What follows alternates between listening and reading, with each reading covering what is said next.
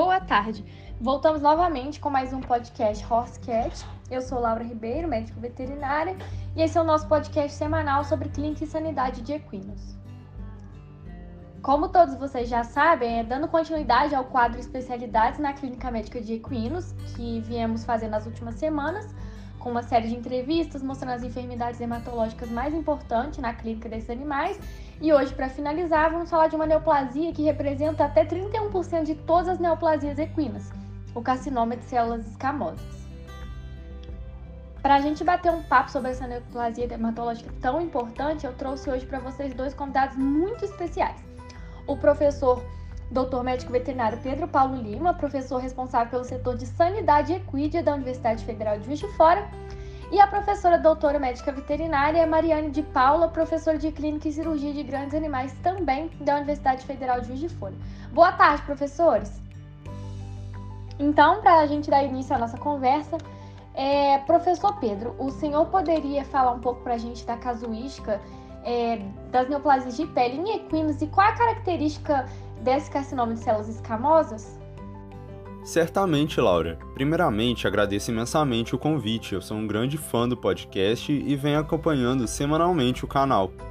Então, as neoplasias de pele são relativamente comuns na clínica de equinos, e dentre todas elas, o CCE representa uma grande porcentagem dos diagnósticos, como você mesmo disse.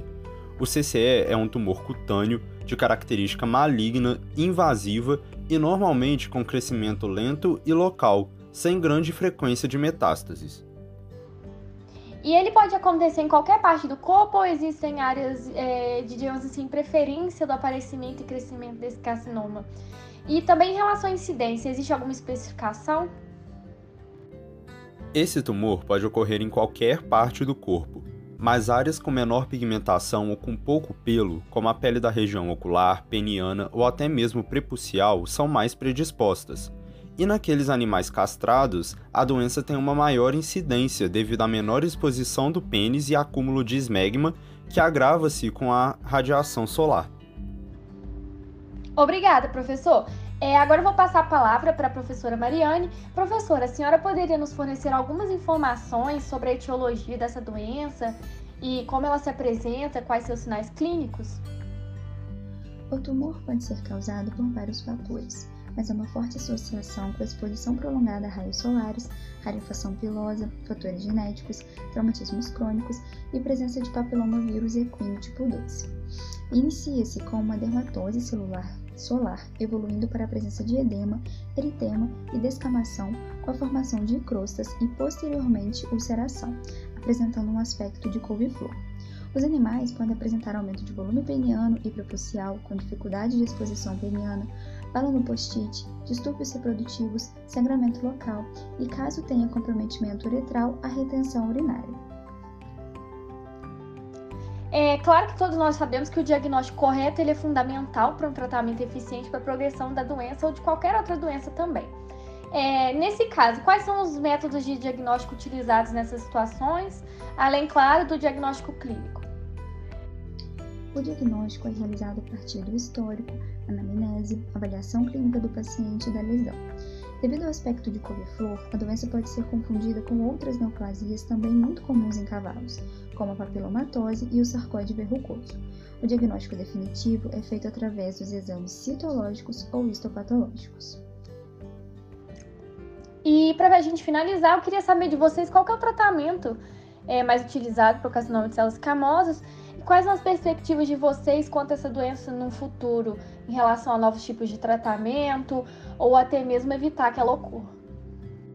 O tratamento pode ser feito através da exérese cirúrgica ou criocirurgia e por terapias adjuvantes, como radiação ionizante, quimioterapia e terapia fotodinâmica. E vale lembrar que é muito importante diagnosticar a doença precocemente, pois permite uma remoção cirúrgica com margem ampla, evitando recidivas. Após a cirurgia, pode ou não ser empregada terapias adjuvantes, como aquelas citadas pela doutora Mariane.